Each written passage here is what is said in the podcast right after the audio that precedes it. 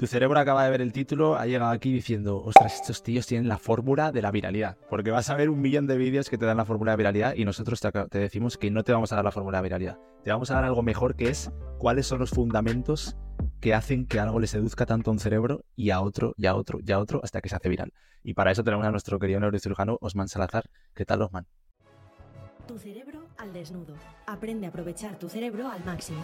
Con el neurocirujano Osman Salazar y el emprendedor Ignacio Verges. Puedes conocerles mejor en tucerebroaldesnudo.com.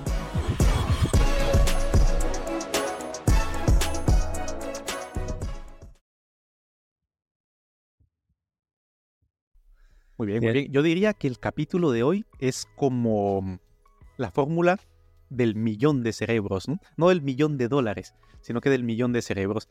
Y básicamente es entender qué es lo que hace que nuestro cerebro se, se agregue. Nuestro cerebro es gregario, pero vamos a ver por qué lo es, qué es lo que hace que, que, es, que, se agrupe de esa manera y que todos sigan la tendencia. O sea que vamos a ver qué, cuál es el fundamento neurocientífico detrás, detrás del trending topic.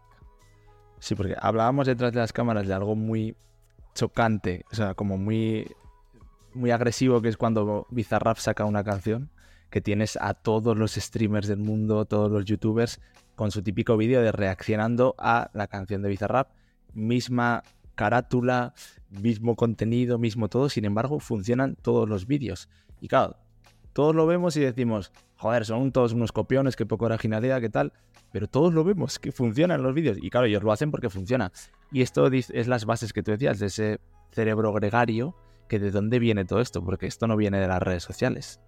Parece a ver, por ejemplo, vamos, vamos, a invertir un poco aquí en la dinámica. Tú, Ignacio, ¿tú por qué crees que algo se hace viral? ¿Cuál es, cuál es tu... Convénceme a mí y yo, y yo luego te doy mis argumentos. Yo creo que es por la necesidad de que alguien se integre en el grupo y quiera molar. Entonces, si yo veo que la gente que mola hace esto, voy a hacer lo mismo para ser uno más de ellos. Y, al final, pues, ¿qué pasa? Que todos acabamos haciendo lo mismo y solo pueden molar unos pocos, porque eso es así, pero lo intentamos. Claro, mira, ese, argumento está muy bien, en el sentido en el que, evidentemente, eh, más que crear algo súper original, la mayoría cuando queremos hacer algo algo que se difunda, copiamos. O sea, el cerebro es copión por naturaleza y hay que ver que eso es eficiente cognitivamente. El cerebro sigue la ley del mínimo esfuerzo, esa es una. Pero otro aspecto que probablemente no hayas visto es que cuando algo se viraliza, lo que quiere decir es que muchos cerebros les interesó, no quiere decir que les gustó. Y eso es lo que un gran error de concepto. Es decir, todos queremos ver que corra sangre en el río, es decir, el Bizarrap se ha logrado establecer una reputación como iconoclasta. es un tipo que viene, él no canta, él no baila, él ni toca ningún instrumento, o sea, lo que él hace es producir, editar y que lo hace de maravilla. Pero literalmente, su garaje, su, esa habitación, ese, ese cuarto de atrás en el que él graba, es un sitio en el que la gente va a liberarse y a sacar todo lo que lleva dentro. Con lo cual ya tiene un capital cognitivo de una persona que realmente va a decir y hacer lo que quiere. Con lo cual, yo creo que otro aspecto fundamental que tiene que ver con la viralidad basado en la neurociencia es que el cerebro humano tiene una necesidad siempre de expresión. Y cuando vemos que alguien tiene fama de expresar lo que realmente piensa, lo que realmente cree y quiere, y resuena con nosotros, lo vemos.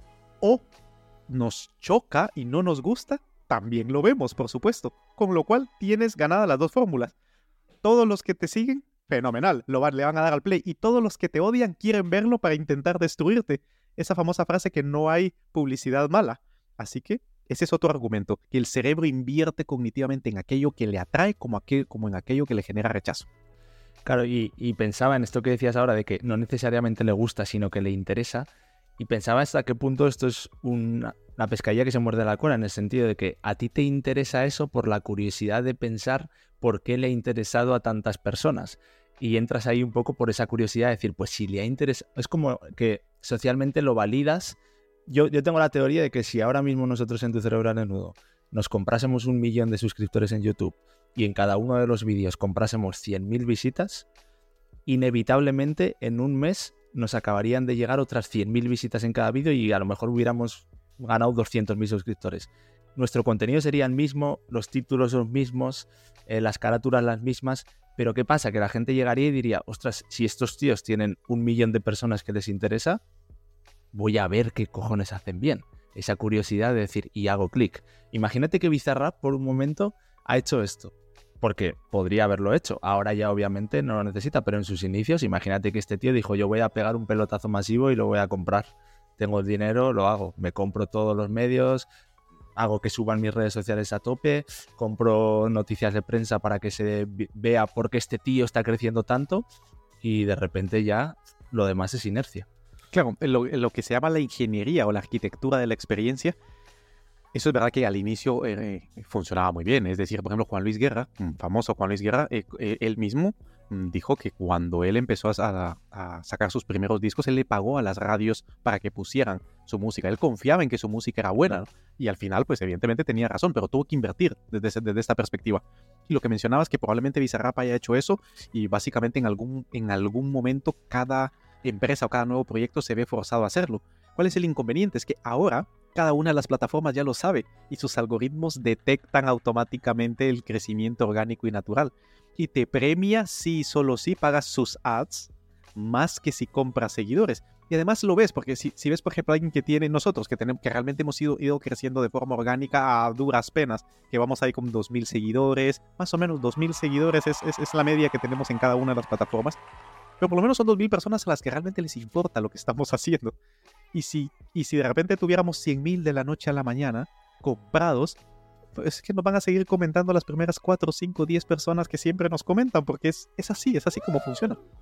Sin embargo, lo que dice de la arquitectura de la validación social es real. ¿Por qué? Porque más que preguntarnos el por qué esta gente está teniendo éxito, que en efecto el cerebro sigue esa curiosidad, hay algo todavía más barato, más sencillo para el cerebro que la, que la curiosidad es simplemente seguir a la masa. Más que preguntarnos el por qué la masa está siguiendo esto es, hombre, si un millón de personas lo han visto, pues lo veo. Así de sencillo es, es, es recordar que el cerebro sigue la ley del mínimo esfuerzo. Por lo tanto, cuando se genera contenido, una de las fórmulas es literalmente hacerlo de tal manera que el cerebro le genere el reflejo de seguirlo. Ni siquiera de que se le pregunte, sino que que siga la tendencia natural de lo más sencillo y lo más fácil. Por eso ves que la mayoría de los vídeos que lo petan son muy sencillos desde el punto de vista filosófico en cuanto a su contenido, porque va a favor de la facilidad cognitiva y en contra de la resistencia cognitiva.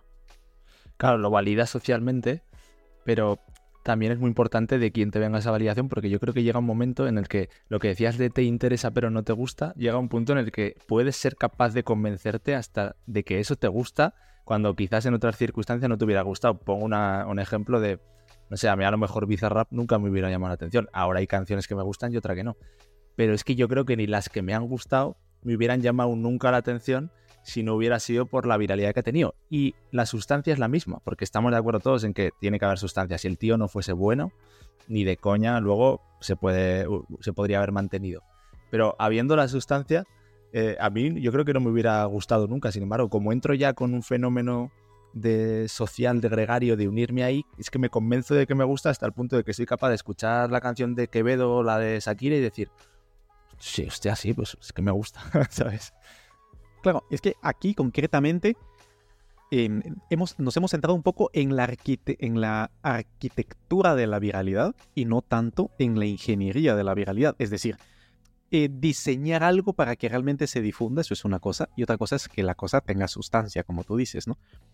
Mira, da igual que te guste la de Shakira, que, que comulgues o no con la, con la filosofía feminista que subyace detrás, pero el uh, uh, uh, ese mm, es un estribillo, un sonido que viene diseñado por un músico para que se empotre literalmente dentro de tu encéfalo, dentro de tu hipocampo y no se mueva.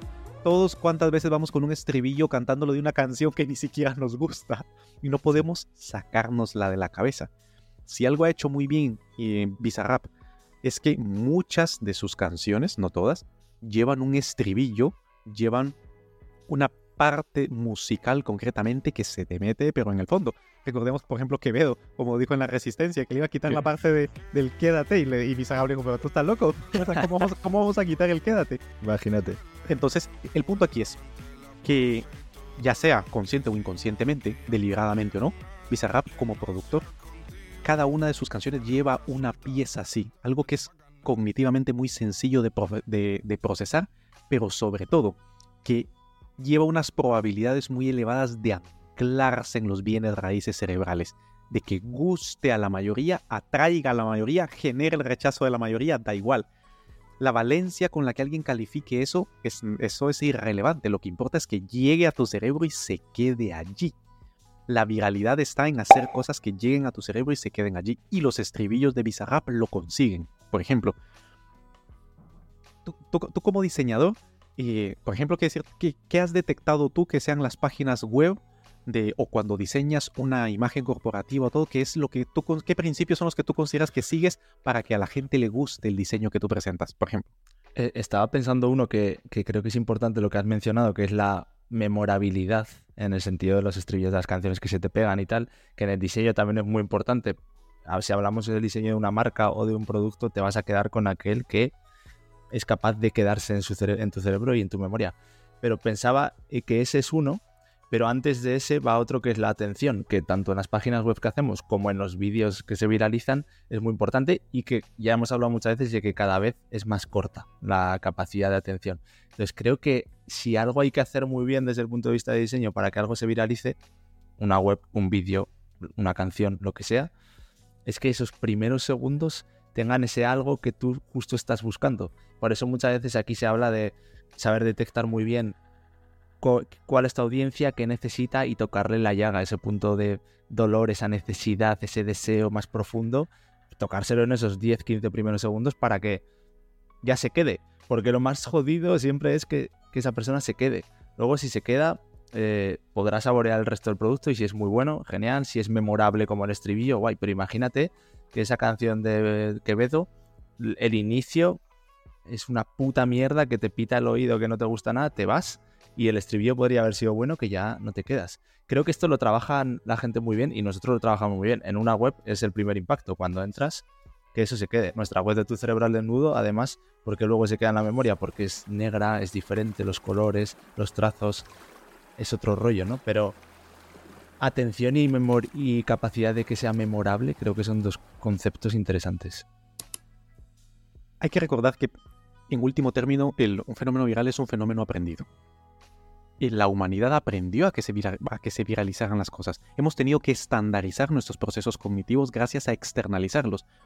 Aconsejo a quien esté escuchando este, este, este podcast que escuche el podcast eh, previo de la tecnología y que escuche el podcast previo que hemos hecho de los idiomas. ¿Por qué? Porque al final el cerebro habla un solo idioma y la tecnología lo que ha producido es de que nosotros externalicemos nuestra capacidad de pensar y de sentir. Esto que se llama Extended Cognition, la cognición extendida no solo es extendida, sino que es externalizada. Ahora procesamos la información con ordenadores, móviles, internet, etc. ¿Qué, tiene que ver esto? Lo que tiene que ver es que para aprender algo, la viralidad es un fenómeno viral, la, línea cognitiva, el camino crítico cognitivo que hay que seguir es motivación, atención, memoria y aprendizaje. Se llama la economía de la atención. Yo siempre digo, no, no es la economía de la atención. Incluso el capitalismo cognitivo se basa realmente en una economía de la motivación la famosa frase que la moneda corriente del cerebro es la dopamina y que la, que la divisa corriente del sistema capitalista actual son nuestros cerebros. La motivación debe ser algo que vaya a activar ese sistema de recompensa cerebral y esa motivación. Y hay que recordar que motivación no quiere decir que nos guste, no quiere decir que nos caiga bien. No, motivación es todo aquello que nos mueva a la acción, que nos mueva a criticar. El hater está motivado a destrozarnos, nosotros ya tenemos unos cuantos. Y está aquí y ve aquí porque está buscando el momento en el que yo me tropiezo para hablar en algo que no pronuncio bien y en cómo nos expresamos para poder reventarnos. Tiene una motivación. Si siente que es una amenaza para sus ideas, para su sistema de creencia, valores y actitudes, va a saco allí. Entonces, el punto aquí es que la viralización es un fenómeno cognitivo aprendido, porque no ha existido siempre en, el fenómeno tecnológico de la humanidad, gracias a que la información se queda en los bienes raíces cerebrales, es decir, la memoria, gracias a que capta nuestra atención, fenomenal, pero ¿por qué la capta? ¿Por qué la capta? Es que nos hemos quedado allí, que decimos, la capta porque nos motiva. ¿Y qué es lo que nos motiva? Todo aquello que nos, que nos promueva a actuar, ya sea para adherirnos a algo que nos gusta o para defendernos de algo que no nos gusta. En último término, da igual.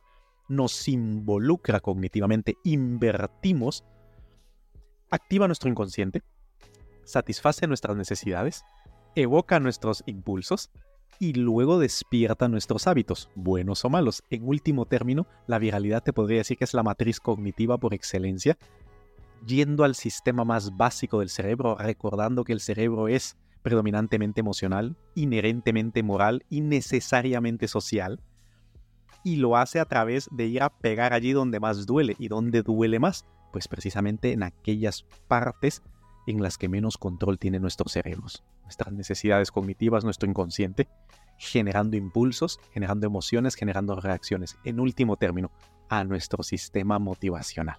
Es allí donde radica la neurociencia de la viralidad. Y creo que has tocado otro tema muy interesante que también, pensándolo, es un gran factor para la viralidad, que es el tema de la controversia con lo del hater.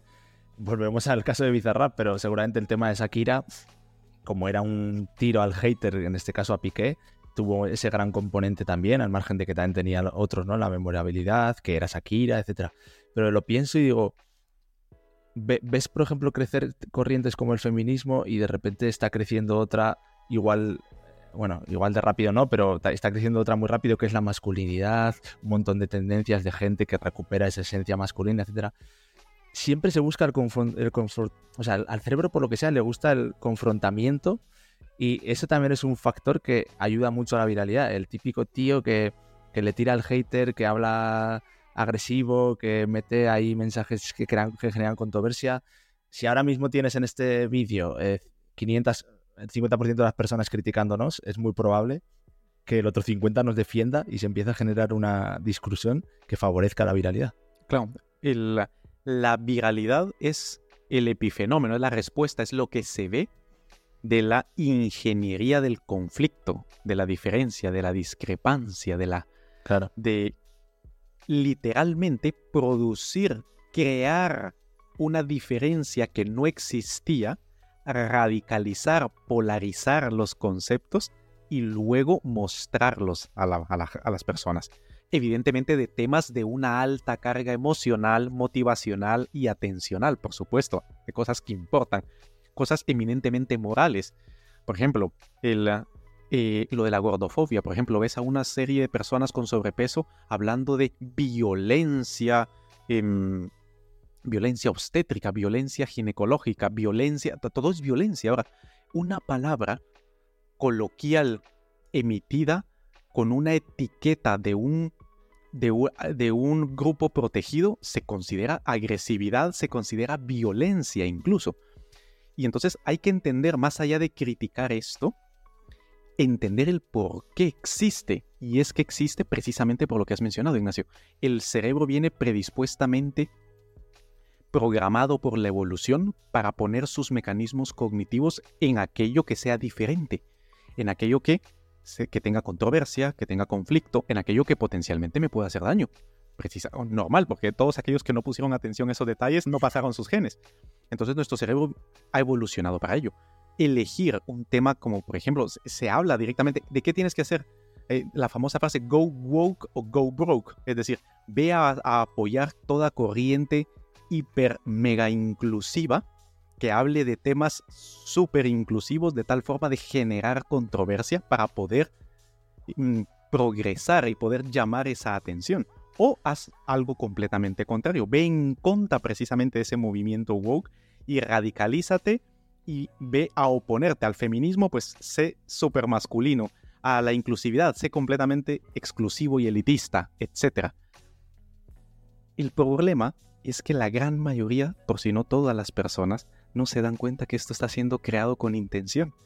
Hay una ingeniería detrás para poder crear toda esta viralidad artificial con la finalidad de capitalizar esta secuencia de motivación, atención, memoria y aprendizaje de las personas.